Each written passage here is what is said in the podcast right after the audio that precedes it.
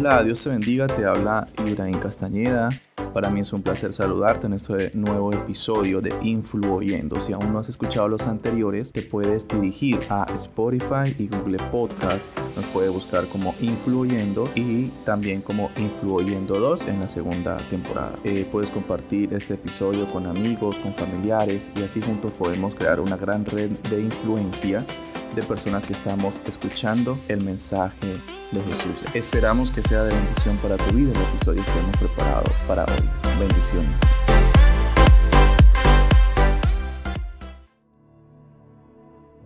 Un hombre al salir de su trabajo luego de cobrar su sueldo de la semana, va en el subterráneo rumbo a su casa, a encontrarse con su esposa y sus dos pequeños, uno de cinco y una nena de tres. Al llegar a la estación donde debe bajarse, nota que un sujeto de abrigo oscuro le sigue. Al descender del vagón, este hombre misterioso continúa siguiéndole hasta la próxima esquina. Allí, la luz era casi inexistente. El hombre de abrigo oscuro saca un arma de fuego propinándole dos disparos, cayendo este al suelo bajo el sonido de un terrible gemido. El atacante le despoja de su dinero, reloj y zapato. Cinco semanas después, luego de un largo trabajo de investigación, las autoridades dan con el paradero del asesino y lo llevan ante la corte. Allí, la viuda con mirada triste y atribulada observa el procedimiento judicial, esperando que se haga justicia a la muerte de su esposo. Luego de varias sesiones, el juez entra sonriente a la última. En esta va a proclamar su veredicto. Toda la sala se pone de pie, el acusado sabiendo que todo apunta a su culpabilidad, llora al saber que le espera pena de muerte y que su niña no tendrá a su padre que la lleve al parque los domingos. La viuda, aunque atribulada, se consuela sabiendo que el asesino de su esposo ahora no hará daño a otra familia. Todos expectantes ante la decisión del juez.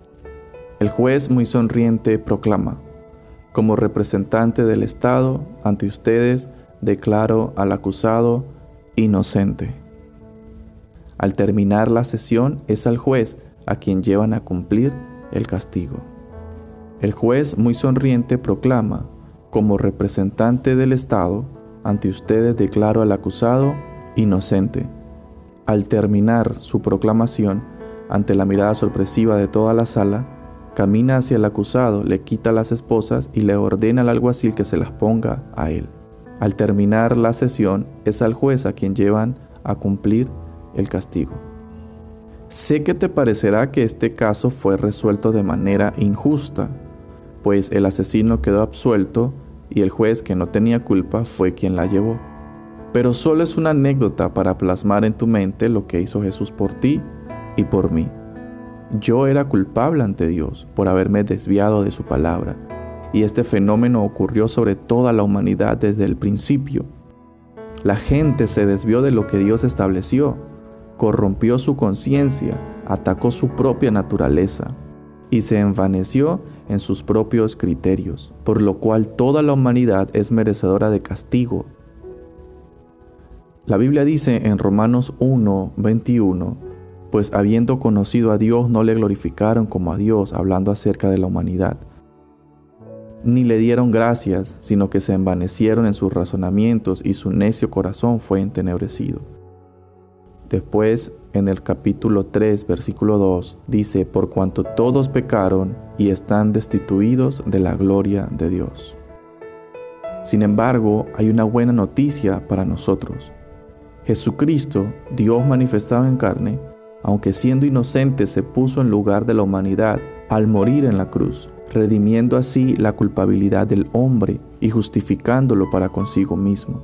El apóstol Pablo lo narra de esta manera en la epístola a los romanos, siendo justificado gratuitamente por su gracia, mediante la redención que es en Cristo Jesús, a quien Dios puso como propiciación por medio de la fe en su sangre, para manifestar su justicia a causa de haber pasado por alto en su paciencia los pecados pasados. Así es, la justicia de Dios no es como la justicia de los hombres. Él mismo tomó el lugar del acusado, dejando libre de culpa a la humanidad. La libró del castigo y recibió en sí mismo ese castigo. Así funciona el perdón de Dios. Así fuimos perdonados de nuestros pecados. Dios pagó un precio por medio de Cristo. Recibió un castigo por nosotros. Este sacrificio abarca a toda la humanidad. Y para que este perdón se efectúe en ti, debes recibir a Jesús en tu corazón. Pablo lo escribe así. Pero en el tiempo presente, Dios ha ofrecido a Jesucristo para manifestar su justicia de este modo, Dios es justo y a la vez el que justifica a los que tienen fe en Jesús. Es decir, al recibir a Jesús en tu corazón, tu vida será redimida de la culpabilidad del pecado y podrás ahora vivir bajo la cobertura de la sangre de Jesucristo. No solo serás libre del pecado, sino que ahora tendrás plena libertad espiritual y podrás identificar lo bueno y rechazar lo malo, ya que Dios mismo te hace una nueva criatura con una conciencia sana que desea honrar a Dios día a día.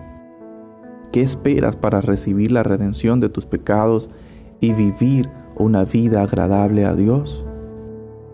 Bendiciones.